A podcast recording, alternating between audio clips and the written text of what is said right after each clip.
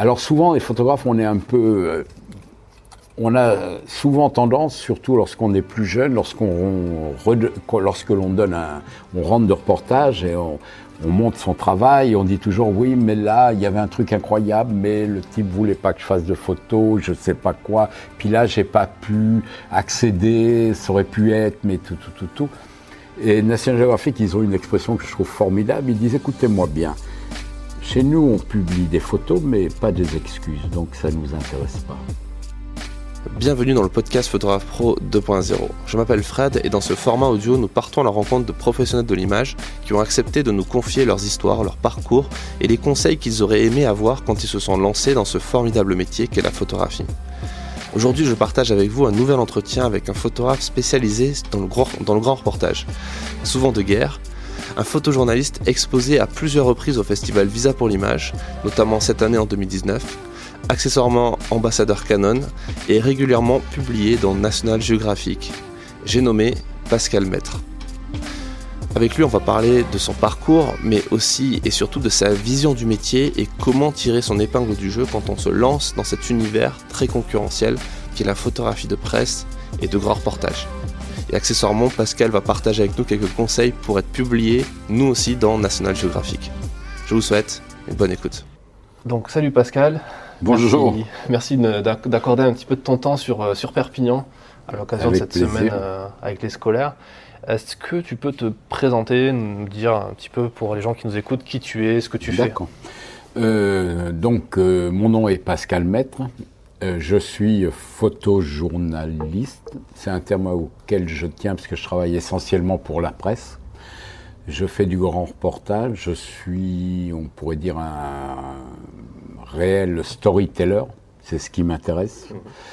Et je suis un photographe dont euh, dont l'axe de travail est quand même essentiellement porté su- sur la couleur, l'information étant la priorité, mais le travail photographique, la couleur m'intéresse beaucoup.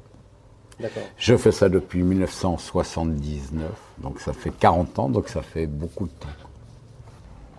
D'accord. Et ton, donc ton activité, c'est réellement, c'est vraiment la presse? Tu sens ton client principal, c'est un groupe de presse? Enfin, C'est la presse. Moi, je travaille uniquement pour euh, de la presse. Je fais de l'éditorial, qui sont différents magazines, hein, qui vont de National Geographic Magazine, euh, Géo Allemagne, Géo France, Figaro Magazine, euh, Paris Match, Stern. euh, je travaille avec qui Terre Amateur. Euh, grosso modo, c'est à peu près les magazines pour lesquels je travaille. D'accord. Et alors cette, ce mois-ci, alors cette année, en 2019, au moment où on tourne cet épisode, Ouais. euh, tu es exposé à Visa pour l'image. C'est ton premier visa? C'est mon neuvième. D'accord. Donc j'ai été très gâté. Et depuis, je crois que le premier c'était en 91. Donc je suis, j'ai, je fais partie des personnes qui ont grandi avec Visa, qui ont grandi avec Jean-François, le roi. Et donc Visa, moi, m'a apporté beaucoup, et je pense pour beaucoup de gens de ma génération et des nouvelles générations, j'espère. Euh, ça m'a permis d'avoir une exposition euh, internationale. Ça m'a permis de rencontrer à Visa les plus grands directeurs photo et même les rédacteurs en chef des plus grands magazines du monde entier. Donc, où ils ont pu voir mon travail, où j'ai pu les rencontrer, où j'ai pu discuter de projets, où j'ai pu comprendre comment ils fonctionnaient. Donc, ça a été vraiment essentiel euh, dans la construction de ma carrière. Et je dois beaucoup de choses à Visa. Quand, tu gagnes, tu as gagné des prix aussi. Ouais, à Visa, j'ai j'ai eu le, je crois que c'est 2016, euh, un visa d'or d'honneur.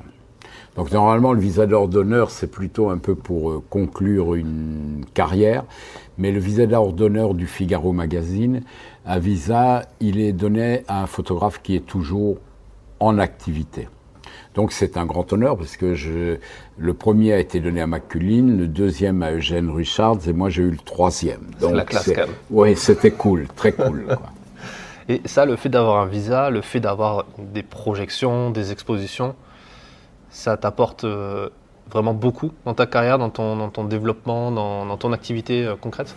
Alors un prix, euh, ça aide toujours parce que ça, remet, ça nous remet euh, sur le marché, entre guillemets. On reparle de nous, donc ça nous remet à un moment donné dans la lumière.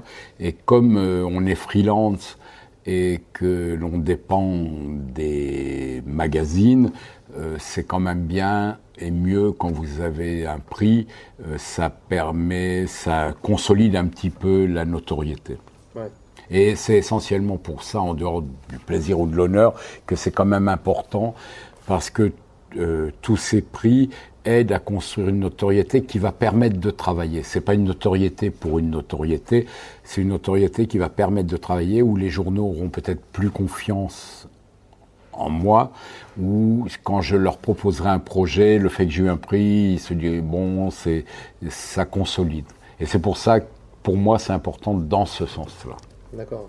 Il me permet de pouvoir continuer de travailler dans des bonnes conditions. Toi, tu as toujours été euh, pigiste? Tu as toujours été freelance? Non, euh, j'ai commencé ma carrière en 79 comme salarié de Jeune Afrique, dans le groupe Jeune Afrique. D'où le fait que j'ai eu assez vite une euh, spécialité sur l'Afrique. Et donc là, j'étais salarié trois ans de 79 à 82. Comme photographe Ouais, photographe salarié salarié. Donc j'ai eu cette chance-là. C'est une chance intéressante parce que en dehors de l'aspect économique, même si je n'étais pas très très bien payé, mais ce qui était en partie normal parce que je connaissais pas mon métier non plus, mais ça m'a permis euh, d'être dans une rédaction, de participer aux conférences de rédaction et donc de voir l'aspect journalistique. Et tout en faisant des photographies, en étant envoyé en Afrique, euh, lorsque je ne voyageais pas, je travaillais au service photo. J'aidais, euh, oui, comme iconographe, j'aidais la directrice photo, les gens qui travaillaient, et j'avais deux pages ouvertes chaque semaine dans lesquelles je pouvais faire publier des reportages qui n'étaient pas les miens. Donc j'allais à Magnum, j'allais à Gamma, j'allais dans à Rafo, à Sigma, j'allais chercher des reportages que je proposais en conférence de rédaction. Que tu achetais quoi euh, J'achetais, je les, achetais. Voilà, je les prenais et s'ils étaient publiés, ils étaient achetés. Donc moi j'arrivais en conférence de rédaction, peut-être chaque semaine quand je voyageais pas avec 5-6 propositions. Et nous, les photographes, surtout lorsqu'on commence, on est très attiré par l'aspect purement photographique. C'est-à-dire la lumière, la couleur, les belles images, les, plus un aspect intellectuel de la photographie que purement euh, reportage de presse. Mm. Donc c'est intéressant parce que je proposais et souvent on me disait et alors pourquoi on publierait ça? Ce sont des belles images, mais quel est l'intérêt du sujet? Ou alors, pourquoi on publierait ce reportage maintenant? Hmm. Par rapport à l'actualité. Par rapport à l'actualité, par rapport à ce qui se passe dans tel endroit et tout ça. Donc ça m'a permis de me former journalistiquement. Et ce qui me sera utile euh, par la suite. Parce que toi, tu n'as, c'est rigolo cette interview, on l'a fait de la fin vers le début. Tu n'as pas fait de formation de, de journaliste non, non, pas du tout. Dans notre, euh, les gens de ma génération, euh, il n'y avait pas d'école photo. À part Louis Lumière, qui était une école qui existe toujours, hein, qui était une très bonne formation, mais qui formait quand même essentiellement soit des techniciens, soit des photographes qui après étaient amenés à travailler euh, dans la pub. Euh, mais sur le reportage, il n'y avait absolument aucune école. Ce qui fait que, que ce soit les Chauvel, Keller, même ceux un peu plus tard, ils vont venir parce qu'ils sont motivés, parce qu'on est motivé, on a envie de faire que cela. Mais il n'y a pas de workshop, il n'y a pas, il y a rien de tout ça. Donc on apprend sur le terrain. Hmm. Comment tu vois le truc? Et, pardon. Et moi, j'ai fait euh, deux années de psychologie en fac. J'ai pas fait la troisième année parce qu'à ce moment-là, j'ai commencé à vouloir faire que de la photographie. D'accord. Et on a tous fait des choses comme cela. Oui, il y, avait de parcours que de photographe, quoi. Voilà, parce qu'il n'y avait pas de alors il y, a, quelques photographes, mais je pense plus anciens, qui avaient fait des CAP de photographes et qui tout doucement après ont glissé sur le reportage. Mais le reste, c'était des gens euh, qui, avaient envie de voyager, qui avaient. Mm. Donc c'est intéressant parce qu'aujourd'hui, on n'a plus du tout euh, les mêmes euh, formations, je dirais même les mêmes milieux d'origine d'où sont les photographes? Maintenant, les photographes sont quand même beaucoup plus éduqués, ils ont fait des études supérieures.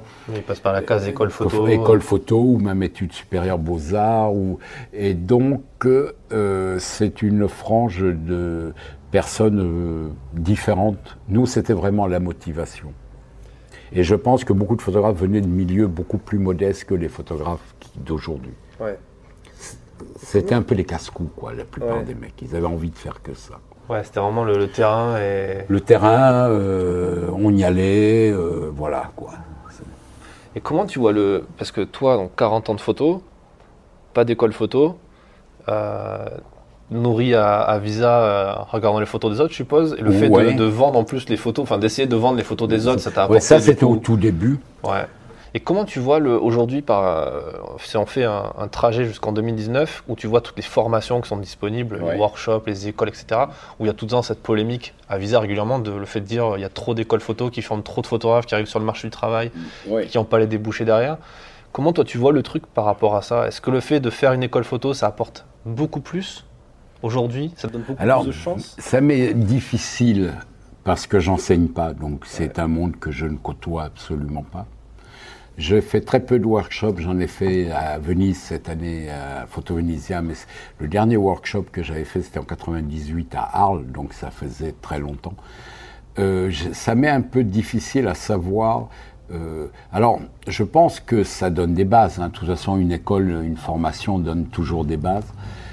Après, euh, Techniquement, aujourd'hui, c'est quand même beaucoup plus facile. Euh, les appareils euh, numériques euh, sont quand même des appareils très simples à utiliser et qui, qui aident le photographe et qui lui enlèvent toute cette partie que nous, on avait d'apprentissage très lent et qui est crémée. C'est-à-dire, au bout d'un moment, les photographes qui n'étaient pas bons techniquement, ils abandonnaient, ils, ils lâchaient l'affaire. Donc moi, je travaillais, j'ai toujours travaillé uniquement en couleur et en diapositive. Je travaillais en Kodachrome essentiellement, qui est un film qu'on ne pouvait absolument pas euh, euh, modifier. Si on s'était trompé dans l'exposition, on pouvait pas le pousser, on pouvait rien faire. Donc c'était une école extrêmement rigoureuse qui obligeait au moment de la prise de vue d'être très pointu. Donc tout doucement, les gens qui n'étaient pas assez pointus, ils abandonnaient ou ils restaient sur du noir et blanc. Et donc c'était une approche différente, mais elle permettait d'ancrer un savoir-faire peut-être plus profond. Maintenant, les écoles, j'imagine, parce que vu que je n'y vais pas, j'enseigne pas, j'imagine qu'on apprend aux photographes euh, qu'est-ce qu'une storytelling, comment construire un sujet, tout cela. Mais nous, euh, moi, après Jeune Afrique, j'étais un an ou deux freelance, mais après, j'ai eu la chance d'être euh, embauché dans le staff de Gamma. Et on était très peu, on était que 12 photographes quand je suis rentré au staff de Gamma. Et à ce moment-là, les agences faisaient ce rôle-là. Elles éduquaient le photographe à ah tout ce qui était storytelling Oui, parce que la, l'agence, il y avait des journalistes qui travaillaient dans l'agence, il y avait des éditeurs qui éditaient notre travail, et donc il y avait des journalistes qui préparaient les sujets, qui disait voilà tu vas aller là pour telle raison pour tout cela. Et quand tu rentrais de reportage c'est pas toi qui faisais ton choix photo c'était euh, les éditeurs qui souvent, euh, comme à Gamma, il y a eu Floris de Bonneville qui été un des très très grands éditeurs, qui a édité Caron, qui a édité, donc qui savait ce qu'est une bonne image, ce qu'est une bonne histoire et tout ça. Donc on disait ouais c'est pas mal ce que tu as fait, mais tu aurais peut-être dû euh, travailler un peu plus sur ceci, sur cela, et il manque une partie dans ton histoire et pourquoi t'as pas fait ça et tout. Donc il y avait un apprentissage qui se faisait et qui a continué euh, par rapport. Là, maintenant, les agences, euh, d'abord, beaucoup d'agences n'existent plus, et même les agences qui, est, euh, la plupart des agences qui restent ont très peu de personnel parce que les, économiquement, elles ont beaucoup moins de moyens, et donc toute cette, tout ce côté-là n'existe plus en agence. Et je pense qu'il se fait dans la formation dans les écoles. D'accord. Toi, tu es diffusé par une agence? Alors, j'étais. Euh, les dernières années, j'étais diffusé par l'agence Cosmos, qui a fermé euh, l'année dernière en novembre. Ah ouais, Qui a fermé en novembre. Et maintenant, j'ai un, peu une diffusion un peu bâtarde. Tout l'étranger, je diffuse à travers Panos, à Londres. Et en France, j'ai rejoint le groupe Myop. Ok, t'es dans Myop. Oui, j'ai mon ami Keller qui est là depuis longtemps, donc euh, voilà. D'accord. Et j'ai pris deux diffuseurs parce que Myop n'a pas encore développé un réseau étranger très conséquent. Et moi, l'étranger, c'est important dans mon travail. Voilà. Justement, c'est quoi la part euh, des, de, ton, ton business, en quelque sorte, de, tes ventes entre l'étranger et, en France ou francophonie? Ça, dépend d'une année à l'autre. Oh, il y a bien moitié-moitié. Il y a des années où j'ai plus, je travaille plus sur des, pour des journaux étrangers et d'autres années, c'est l'inverse, quoi. Mais pendant longtemps, j'ai beaucoup, beaucoup travaillé pour Géo Allemagne. L'année dernière, ils ont fêté leurs 40 ans, je crois. Et ils avaient calculé, euh, je détiens le record de sujets chez eux, 80 histoires j'ai fait pour eux. Ouais. Donc euh, j'ai beaucoup travaillé pour Géo Allemagne, je travaille comme depuis 2004 euh, pour National Geographic. Je pense que je suis à la neuvième histoire que j'ai fait pour eux. Donc c'est des gros marchés. Je travaille pour Stern, euh, et en France, je travaille pour Géofrance, hein, avec qui j'ai aussi depuis longtemps beaucoup travaillé. Paris Match, Figaro Magazine, c'est un peu les journaux sur les... Les principaux qui payent encore. Qui payent encore. Et pendant longtemps, j'ai beaucoup travaillé en France pour l'Express, qui à l'époque avait un très très grand service photo et qui produisait énormément de reportages photo. Donc c'est très balancé. Alors il y a des années, je travaille beaucoup pour les États-Unis, puis je vais peut-être être un an ou deux où j'aurai pas d'histoire en, route. Voilà, je dirais que c'est moitié-moitié. Ça dépend des périodes. Il y a des périodes où j'ai vraiment pratiquement euh, beaucoup plus travaillé pour euh, l'étranger que pour la France. Et systématiquement en produisant une histoire Ou en gros tu as une idée, tu, tu dis voilà je veux partir là, oui, je... il faut ça comme budget et je vous ramène ça comme histoire Alors, euh, quand j'ai commencé, euh, du moins dans les années 80, euh, 5, 90, quand j'ai commencé à être freelance, quoi. Après Gamma, on a créé une agence qui s'appelait Odyssée, mais qui était plus un collectif déjà de photographes en 88, je crois. Puis après, j'ai été dans d'autres structures, mais c'était de la diffusion. Donc j'étais, euh, euh, je, je produisais, pas je produisais, je, soit je faisais des propositions, soit on m'appelait sur des sujets, pour faire des sujets. À cette période-là, les journaux m'appelaient beaucoup. D'abord en couleur, euh, diapo, d'assez bon niveau, on n'était pas très nombreux. Donc euh, les gens chassaient un peu les bons photographes. C'est pour ça que j'ai fait autant d'histoires, euh, par exemple pour Géo Allemagne. Et puis tout doucement, euh, c'est beaucoup plus des, sur des propositions, des choses que j'ai envie de faire, que euh, sur mes idées que ça déclenche les commandes. Ça m'arrive encore, l'année dernière j'ai fait pour Paris Match, euh, lorsqu'il y a eu les 70 ans d'Israël, ils m'ont confié une carte blanche euh, pour faire un portrait d'Israël, où ils ont fait 16 pages après. Donc ça, c'est une commande. Je connais pas Israël, ils m'ont appelé, ils m'ont dit, voilà, on aimerait que ce soit toi qui le fasses. Il y a une période l'an passé aussi, euh, National Geographic m'a appelé pour faire un sujet sur l'huile de palme à Bornéo, alors que ce n'est pas vraiment ma zone. Donc tout ça est très varié. Mais maintenant, c'est quand même plus sur des envies ou des idées. Donc tu construis toi-même le synopsis tu, Comment tu, ouais, alors, Ça dépend. Euh, en général, euh, les sujets, euh, si on prend le Sahel qui est exposé ici, j'y ai pas mal travaillé et puis c'est une zone qui est vraiment en grande difficulté, qui est l'instabilité, l'insécurité en train de s'installer, elle est en train de se diffuser sur plein d'autres pays de l'Afrique de l'Ouest. Donc j'avais vraiment envie de faire un travail et qui pour une fois aussi, peut-être plus que d'habitude, j'avais envie de faire un travail assez pédagogique, qui explique la région, qui explique euh, euh, les problématiques, d'autant plus que c'est une région avec le Mali où, et dans la zone quand même euh, du Sahel en ce moment, avec l'opération Barkhane, on a quand même 4500 militaires qui sont en opération et officiellement, le chef d'état-major Lecointre a dit qu'on resterait 15 ans minimum. Donc c'est quand même une zone où euh, en France, on va beaucoup parler dans les 15 ans à venir, hein, entre les difficultés que l'armée rencontrera. Les... Donc, j'avais envie de, de parler, d'expliquer un peu euh, cette région. Mm. Et j'avais envie surtout par rapport aux migrants, parce que euh, on a beaucoup parlé des migrants qui mouraient en Méditerranée, on le voit avec tous les reportages qu'il y a eu, mais moi, on m'a toujours dit, et je ne peux pas le vérifier, c'est sans doute exagéré, mais qu'il y avait pratiquement eu autant de migrants qui étaient morts dans le désert entre Agadez et la Libye. Donc ça, j'avais envie de le faire. Donc j'ai fait une proposition à National Geographic sur tout cela. Le Niger, le Mali, parce que tout a commencé au Mali, une partie avec Barkhane et l'autre partie avec les milices du centre du Mali qui sont en train de, de mettre tout ce centre du Mali à feu à sang. Alors, National Geographic, j'ai mis, je fais une, un proposal, quoi, une proposition. Ça prend pas mal de temps, ça va dans des commissions et tout cela. Sous quelle forme tu fais ça? Tu Écrit. Fais un PDF non, j'écris. Je fais une page. Je dis voilà. tu leur envoies un petit texte, quoi. Ouais, j'envoie. Euh, mais après, j'envoie ça à mon pitcher editor, qui lui l'emmène dans des commissions, des commissions rédactionnelles. Ça passe différentes étapes.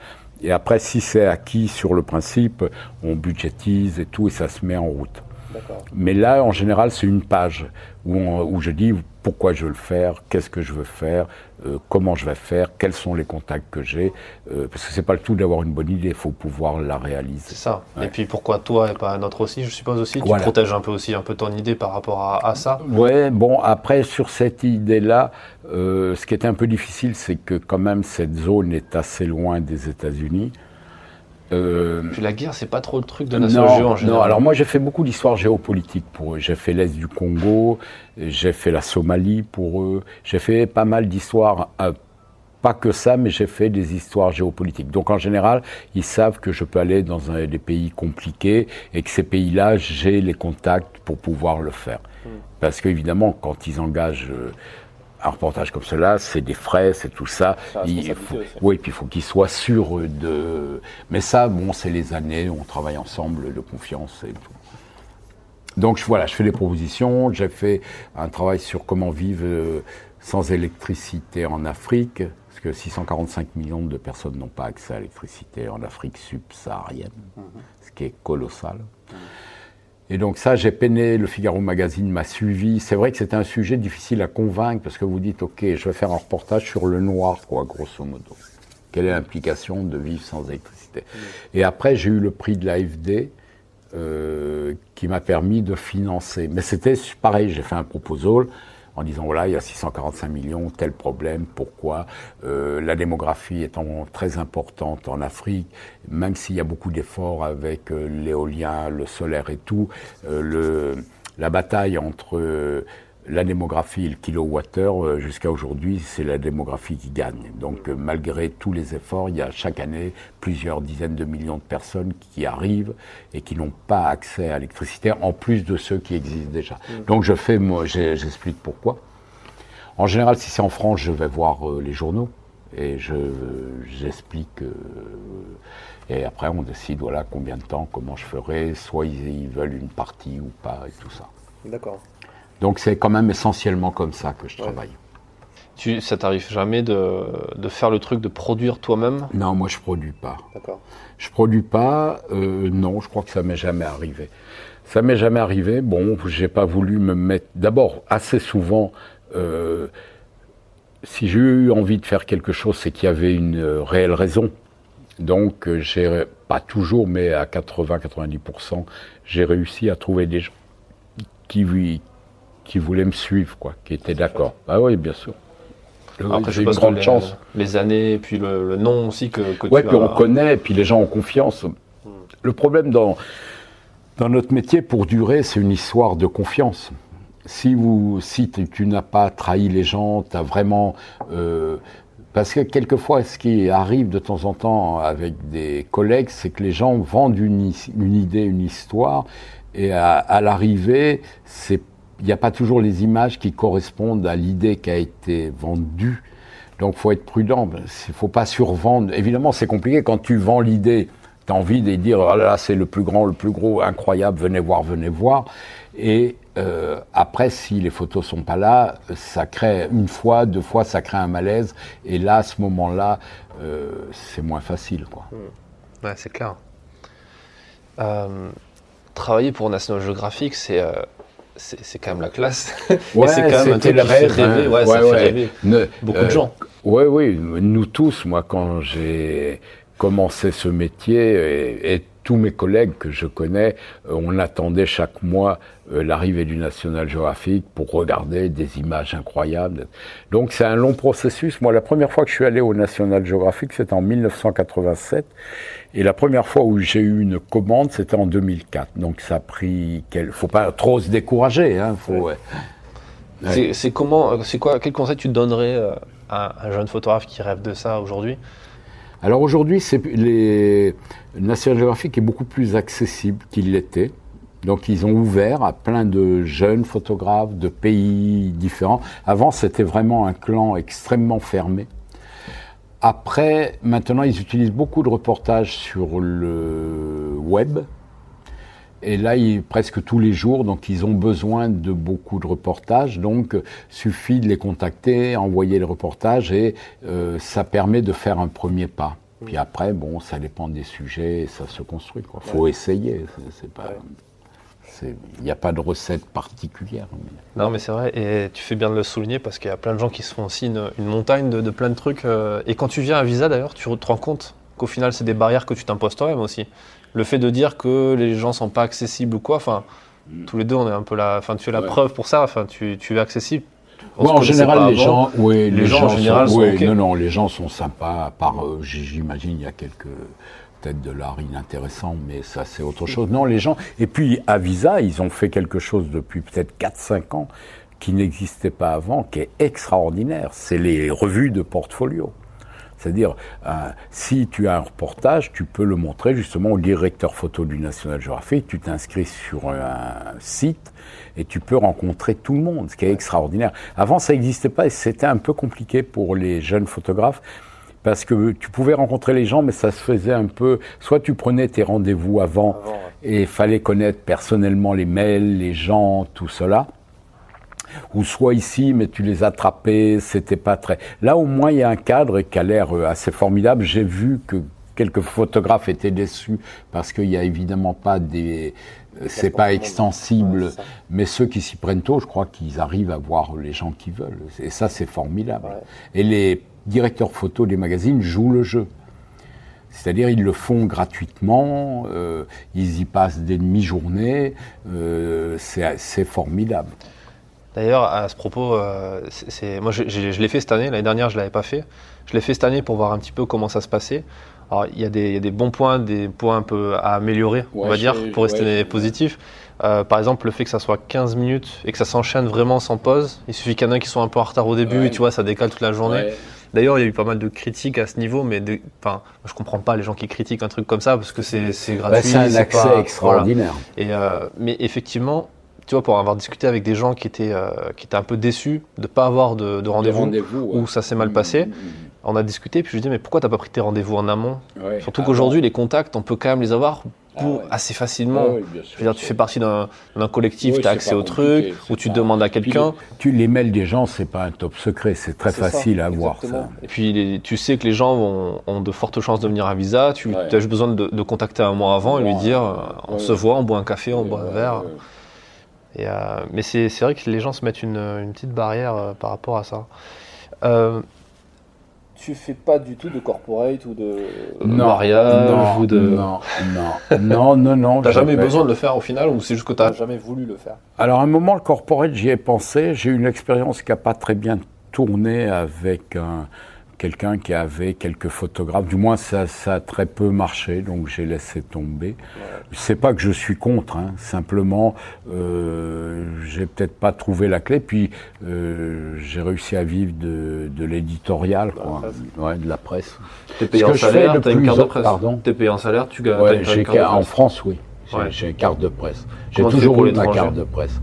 Euh, l'étranger, je suis payé alors soit en droit d'auteur, ou soit euh, je suis payé directement, c'est-à-dire ça rentre plus dans un cadre de charge sociale. C'est euh, avec une TVA étrangère, euh, ce qui est normal. Quoi.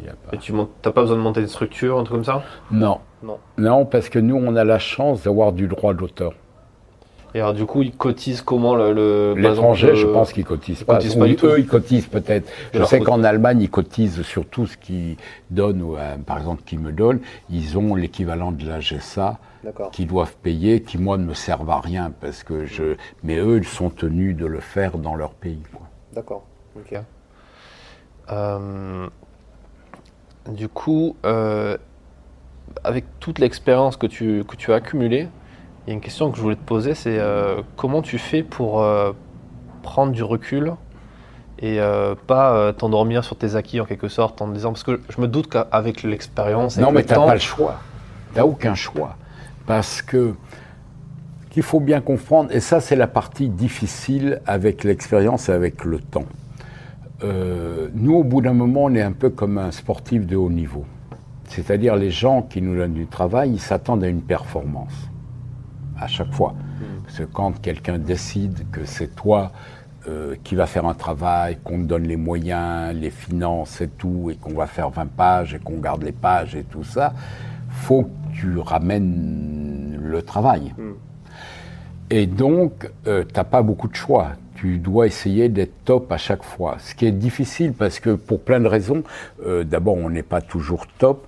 L'autre chose, c'est qu'il y a beaucoup de choses qui dépendent pas que du photographe. Il y a l'environnement, il y a les difficultés, d'où la préparation des reportages, d'où euh, savoir ce que l'on propose, va être sûr de pouvoir le faire. Parce que si vous avez, si tu as une très bonne idée, mais que tu peux pas la réaliser, tu n'as pas les clés, c'est une très mauvaise idée, parce qu'elle va t'amener à la catastrophe. Mm. Donc ça, je trouve à la longue assez dur. C'est-à-dire à aucun moment tu peux euh, souffler. C'est à aucun moment tu dis oh je vais faire à la cool et tout. C'est pas possible. Alors ça te maintient euh, dans une exigence euh, élevée. Ça te maintient dans un côté créatif. Faut que tu trouves des choses. Donc voilà, c'est t'as pas le choix parce que autant des journalistes ils peuvent être salariés. À un moment, il rentre dans une rédaction. Moi, il y a des moments où je serais rentré volontiers dans une rédaction. Ouais. Ouais, oui, parce que euh, depuis 40 ans, pas savoir dans trois mois euh, quelles vont être tes rentrées, tu as des, euh, une vie familiale, c'est quand même lourd. Quoi. Comment tu fais pour gérer ça, justement, surtout quand tu pars sur des théâtres parfois de guerre? Comment tu gères tout ça? Ben, On a tous des vies personnelles assez compliquées. Après, le reste, moi, j'arrive à bien, euh, assez bien euh, séparer les choses. Ouais, tu fais pas partie de tous ces photographes, euh, des grands reporters qui ont quatre mariages, non, quatre pensions alimentaires. plusieurs. Non, je vais pas appeler, mais bon, non, c'est pas. Et puis, moi, quand je suis en France, je coupe vraiment. C'est-à-dire, je fréquente très peu les bars où vont les reporters, les, les, je, J'habite d'abord plus à Paris depuis six ans. J'habite près de Rambouillet et je vais euh, deux fois ou trois fois par an à un vernissage, point final. Donc quand je suis là, en général, je suis vraiment là. D'accord. Et mais bon, je peux être dans la lune aussi. Je peux rester un peu dans mon monde, mais quand même, euh, j'arrive à séparer les choses. Quoi. Sans ça, on devient fou, quoi. C'est clair. Ouais. C'est pas simple, mais voilà. Non, le plus dur, je trouve, c'est la, la, pression à la longue. Hein sur la performance. Elle, est, elle, est, bien l'analogie sur le sportif de haut niveau, parce qu'effectivement, tu es obligé de t'entraîner, même si tu es au top. Oui, on te demande une perf à chaque fois. Oui, puis on te demande une perf. on t'envoie euh, parce que au bout d'un moment, des photographes qui sont capables de faire des bonnes photos, il y en a des centaines. Hmm. Les gens qui sont capables de délivrer des photos plus exceptionnelles, le chiffre euh, se réduit. Et les magazines qui ont des gros moyens, ils cherchent des photos exceptionnelles. Et ça, euh, on n'en fait pas beaucoup euh, dans un reportage. On en fait deux, trois, quatre, cinq. Et, mais il faut pouvoir les faire. Oui, c'est pas, pas un hasard si quand tu feuillettes les magazines, tu vois que c'est régulièrement les mêmes noms. Qui, qui, qui, arrivent sur des photos un peu exceptionnelles, qui font la synthèse entre une information, entre une situation, une lumière, un truc euh, précis. Donc, euh, comment dire, quand on nous donne au bout d'un moment du travail, c'est pour délivrer ces images-là. Et souvent, elles sont compliquées, il faut accéder aux choses, il faut avoir les autorisations, il faut avoir... Donc ça fait beaucoup de choses à mettre en place avant d'accéder à un endroit qui va être porteur et, et où, où, on pourra faire quelque chose d'intéressant. Ouais, parce qu'au final, surtout quand tu es indépendant, tu passes allez, 5% de ton temps à vraiment utiliser ton boîtier. Quoi. Oui, la, photo, c'est fini. quand, je veux dire, c'est fini, une fois qu'on est à l'endroit où c'est intéressant, faire la photo, c'est pas compliqué. Ça serait triste qu'au bout de 40 ans, euh, on soit pas capable et on doit, si la situation est bonne, on va pas la rater. C'est quand même comme un footballeur euh, qui a de l'expérience, il est devant, tout seul devant le goal, s'il le fout à côté, c'est quand même gênant. Donc nous, si on a une bonne situation, on, doit ramener la, une bonne image, quoi. Mais ça, c'est normal. Du coup, ça veut dire qu'il faut vraiment mettre le paquet sur, euh, sur tout ce qui se passe en amont, quoi. Oui, bien sûr. Moi, pour moi, c'est la clé. La clé. Une bonne idée, très bien préparée, trouver toutes les clés. C'est un peu comme une énigme au départ. Trouver toutes les clés pour pouvoir euh, accéder et pouvoir réaliser ce dont on a besoin. Ça, c'est vraiment... Parce que euh, c'est ce moment-là qui va permettre euh, d'être en situation de pouvoir peut-être avoir une... Euh, après, il y, a, y, a, aussi des images qu'on a faites qui sont sans doute assez rares par coup de bol ça arrive aussi, heureusement, c'est ce qui est assez magique dans la photographie. Le fait de ne pas avoir de chance c'est une faute professionnelle. Ouais, c'est ce qu'on dit, quoi. Et puis, euh, alors souvent, les photographes, on est un peu. Euh, on a souvent tendance, surtout lorsqu'on est plus jeune, lorsqu'on lorsque l'on donne un, on rentre de reportage et on, on monte son travail, on dit toujours oui, mais là, il y avait un truc incroyable, mais le type voulait pas que je fasse de photos, je sais pas quoi. Puis là, j'ai pas pu accéder, ça aurait pu être, mais tout, tout, tout, tout. Et National Geographic, ils ont une expression que je trouve formidable. Ils disent, écoutez-moi bien. Chez nous, on publie des photos, mais pas des excuses, donc ça nous intéresse pas. Parce que c'est vrai, euh, être photographe, c'est, il y a beaucoup de choses qu'on réussit pas à faire. C'est pas parce qu'on n'a pas. Tous les photographes, je crois, ils sont pleins de bonne volonté, d'énergie, de tout. Ça, bah, tant pis. C'est justement, faut se débrouiller pour que le fait de ne pas pouvoir les faire, ça soit pas souvent, quoi. Ouais. Ouais, c'est de se tirer une balle dans le pied que de, de, parler de quelque chose que tu n'as pas en image, parce que ça frustre plus la personne. Oui, bien sûr, mais c'est aussi humain, hmm. parce que euh, faut pas oublier que les photographes sont très fragiles. On, euh, ils sont freelance. Euh, c'est un métier qui justement où on dépend de tellement de choses qu'on ne contrôle pas. On peut dépendre de la lumière, on peut dépendre euh, euh, d'un interdit, on peut dépendre de, on arrive trop tard, ça n'existe plus. On peut dépendre. Donc de nature, c'est assez stressant. C'est un environnement qui est très très fragile. Mm. Donc évidemment le, le photographe. Alors ce que je trouve très dur, moi, pour les jeunes photographes maintenant, c'est que j'ai l'impression, moi j'ai eu la chance, par exemple, Géo Allemagne, j'ai fait 80 histoires, quand ils ont commencé à me faire travailler, ils m'ont fait confiance. Donc ils m'ont fait travailler, travailler. Donc j'ai pu prendre confiance et j'ai pu euh, progresser dans mon travail. Aujourd'hui, j'ai l'impression que souvent on utilise des jeunes photographes une fois, puis après on les fait plus travailler. Et ça, je trouve ça très dur parce que euh, il faut, être dans un climat de confiance. Mm. Et j'ai l'impression plus qu'on déstabilise. Euh, alors il y a certains journaux qui continuent à, parce que euh, le photographe il va avoir besoin de progresser, il va avoir besoin d'être dans un climat de confiance, que le journal aime ce qu'il fait, qu'il remette sur des bonnes histoires, tout ça, pour progresser dans son niveau, pour pas qu'il soit fragilisé. Et j'ai l'impression que maintenant, euh, vu qu'il y a beaucoup, beaucoup de photographes, euh, je parle de la presse, le reste je ne connais pas, mm. et, et qu'il y a moins de moyens dans la presse, j'ai l'impression que c'est plus difficile que les gens font un, un, comment dire un spot une fois puis après longtemps ils retravaillent pas et ça, ça j'imagine que ça doit être très déstabilisant. Est-ce que c'est pas lié au fait que comme il y, a il y a plus de magazines qui achètent des sujets déjà faits, déjà ouais, produits bien sûr, ils veulent pas produire le, la, la comment dire, le nerf de la guerre, c'est la production. Et c'est l'argent aussi du budget du, magazine, donc du coup, s'il n'a pas les moyens de produire, il va acheter pour moindre coût des trucs. Absolument. Et aussi, le photographe va peut-être avoir du mal à, proposer des idées neuves à chaque fois. Absolument. Je trouve qu'on laisse beaucoup, beaucoup, beaucoup de responsabilités sur le dos du photographe. C'est-à-dire, souvent, maintenant, les magazines, comme ils veulent pas vraiment produire, ils laissent les photographes commencer, faire euh, les trois quarts du sujet, et après ils vont leur donner une dernière semaine d'assignment pour compléter. mais le photographe aura pris tout le risque et tout l'investissement. Et après, il y a toute la post-prod. Je trouve qu'on a beaucoup chargé euh, le photographe de beaucoup de choses. C'est-à-dire d'investir son argent, de faire sa post-prod. Avant, les, les magazines, quand même, ils payaient des films, ils avaient payé du labo, tout ça a disparu. On a tout mis ça sur, les, sur du temps et sur du travail pour les photographes.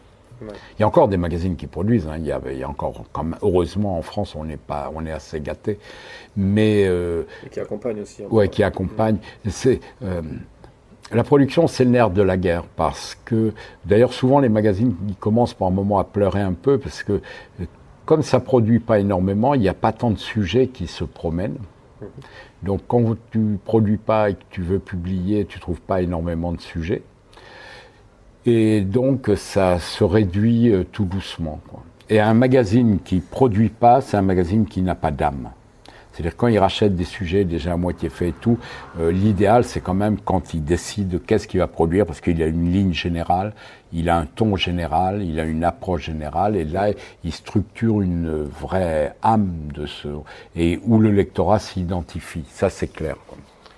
Ça c'est quand même vachement euh, fragilisé aussi côté presse. Parce que le fait que les iconographes partent aussi, puisque les bureaux, enfin, ils écrèment aussi le, staff. Et c'est quoi, toi, ton, pas ton pronostic, mais ta vision euh, de ça? On parle tous les ans à visa de crise de la presse. On n'a pas trop parlé cette année, je trouve. ouais, ouais ça s'est un peu calmé. Ouais, ça se calme un peu sur ça. Il y a eu 3-4 ans, 4-5 ans qui étaient terribles, où il y avait un. Il y avait une tribune tous les jours qui sortait. Ouais, euh, puis c'était triste, quoi. On voyait bien que les gens après, honnêtement, tu as, mis les pieds au deuxième étage du, palais des congrès, tu as vu que. Enfin, c'est hallucinant de voir qu'il y a. mon premier visa, c'était il y a 7-8 ans, je voyais encore les staffs des agences. Maintenant, il n'y a plus que l'AFP et, SIPA et c'est tout. Il faut être clair, est-ce qu'on a besoin d'agences aujourd'hui? Avant, moi, quand je suis à Gamma, euh, si je veux montrer mon travail dans un pays étranger, faut que moi-même, je fasse des duplicata, que j'aille à la poste, que j'envoie, que je connaisse un mec euh, en Italie, que je sois sûr que le mec va peut-être regarder mes photos ou pas, tout ça. Donc les agences faisaient ça. Euh, tous les jours, ils envoyaient en Italie 20 reportages partout dans le monde et à se charger de la facturation, de récupérer le fric et tout ça. Aujourd'hui, tu es chez toi, une demi-heure après, tu fais un clic, les journaux du monde entier ont ton matériel. Donc pourquoi, euh, en dehors du fait d'une convivialité, d'un échange et tout cela, économiquement, il n'y a pas beaucoup de raisons d'avoir les agences? Et souvent, les agences, je trouve, elles, ont, elles sont restées assez dures là-dessus parce que euh, n'importe quel journal qui veut faire travailler un photographe, c'est très simple. Il va sur le net, il va trouver le contact du mec. Avant, trouver le, un type euh, au, Venezuela ou je sais pas quoi, c'était très compliqué. Fallait avoir les, les carnets d'adresses, fallait connaître, fallait. Donc l'agence faisait tout ce rôle-là. Aujourd'hui, tu n'en as pas besoin. Euh, qui n'importe le monde veut trouver un photographe au Venezuela sur la crise, il Google, il regarde sur le site du mec s'il est bon, pas bon, tout ça, et pof, ça marche. Donc effectivement, euh, c'est pour ça qu'il y a pratiquement plus d'agences au, deuxième étage. Et sur, et sur l'avenir de la, de la presse, euh, en général sur les magazines, tu vois, des, titres comme VSD qui, sont en train de disparaître, qui était quand même un des plus gros news magazines de, France. Bon, c'est pas demain la veille que Figaro Magazine va peut-être s'étendre, ou Paris Match aussi, mais on sait jamais. Toi, tu, tu, le vois comment? Tu es optimiste ou tu es pessimiste par rapport à ça? Je sais pas du tout. Pas du tout. Euh, c'est très difficile à savoir. Je crois que le plus grand danger actuellement, il y a une énorme crise dans les kiosques, dans le système de distribution des magazines. Voilà. Et ça, je crois que, et si j'ai bien compris, parce que je connais pas trop en détail, je pense que l'État aide depuis quelques années, qu'il en a un petit peu marre. Et si malheureusement ce système de kiosques, ça disparaît, là, ça sera compliqué. Ça sera Après, on a toujours aussi le sentiment euh, que ben, les gens, les, les, vrais reportages intéressent toujours les gens. Ben, regarde à Visa, c'est gratuit, tu vas me dire, mais le, public qui y a à Visa. C'est vrai. Et, plus encore, et ce sera ma dernière question euh, sur, euh, sur la semaine scolaire, parce qu'au moment où on tourne cet épisode, on enregistre cet épisode, on est pendant la semaine scolaire de visa, euh, où tu, toi, tu as pris une semaine de ton temps pour expliquer à des jeunes comment ça se passe. Moi, c'est la première fois que je le fais. Ouais. Et il y a cette vraie démarche de pédagogie qui est, qui est, top, je trouve, qui n'existe pas vraiment dans, dans, beaucoup de festivals comme ça, mm-hmm. de, de vouloir montrer à à la nouvelle génération euh, ces images-là qui sont importantes, qui, sont, qui font partie de l'histoire. Comment toi tu le, tu le vois tout ça? Alors, je vais dire quelque chose, on est quand même payé pour le faire. Donc c'est important de le dire. Euh, moi, ce qui m'intéresse, alors plus que la génération des photographes, et peut-être en vieillissant, c'est ce qui m'intéresse le plus en plus, c'est le côté euh, pédagogie du grand public et le côté que la photographie a finalement son vrai rôle, c'est pour l'histoire. Et donc euh, le fait de sensibiliser des élèves, de leur ouvrir des fenêtres euh, sur euh, des problématiques, sur l'utilisation de la photographie, sur la presse, qu'est-ce qu'est un peu la presse, tout ça, ça je trouve ça assez formidable. Et ici, 12 000 élèves vont passer une semaine, ce qui fait quand même un ratissage assez large. Et ça, je trouve que c'est important. Et euh, le visa depuis 30 ans, et Jean-François Leroy, qui n'a pas changé sa ligne, a eu quand même un très grand rôle d'instruction civique, qui ont permis aux populations de la région, à plein de gens, de voir des reportages sur des thèmes, sur des choses importantes, contemporaines, qu'ils n'auraient sans doute pas vues, qu'ils n'auraient peut-être pas acheté de magazine, qu'ils n'auraient peut-être... Et ça, je trouve ça vraiment formidable. Hmm. Oui, parce que comme tu dis, ça fait partie de l'histoire et au final, euh, c'est génial. Quoi. Oui, oui, oui. La photo, c'est quand même aussi son rôle. Que, euh, je dis n'importe quoi, mais peut-être moi, le travail que j'aurais fait sur l'Afrique pendant 30 ou 40 ans, euh, dans 50 ans, ça sera une trace de qu'est-ce qu'était ce continent à cette époque-là et tout cela. on voit bien, nous, lorsqu'on regarde soit des émissions historiques, soit des livres, c'est important. C'est ton moteur aujourd'hui, ça? Euh, en partie, oui. Un moteur un peu pédagogie, un peu. Euh, j'aime toujours autant faire des photos, mais ça m'intéresse bien. D'accord. Dernière question. Oui. Quel est le conseil, je la vois souvent dans les podcasts d'ailleurs, ça là, quel est le conseil que tu donnerais au Pascal Maître d'il y a 20 ans? Si tu devais remonter dans le temps euh, euh ah, Je comprends pas. Si tu devais voir ton, ton toi de 20 ans, à 20 ans, ah, si maintenant j'avais 20 ans. Ouais. Non, non, ouais, si tu devais, tu passais. Ah, je la, je la formule mal cette question. c'est con. Si, si, tu devais voir ton toi d'il y a 20 ans, qu'est-ce que tu lui dirais comme conseil? Là, tu as, as une faille spatio-temporelle, il est devant toi, tu peux lui donner un conseil. Oh, toujours le même, d'être curieux, d'avoir de l'énergie, d'être curieux et de ne pas douter, d'aller faire les choses. Ouais. Pourtant, c'est de faire. Ok, génial. Je te remercie. Merci. Merci d'avoir écouté cet épisode jusqu'au bout. Si ce format vous plaît et que vous voulez soutenir le podcast, vous pouvez partager cet épisode autour de vous et également noter le podcast sur iTunes, Apple Podcast, en laissant un commentaire et une note de 5 étoiles. Abonnez-vous également sur SoundCloud pour ne pas rater les prochains. A très vite pour un prochain épisode.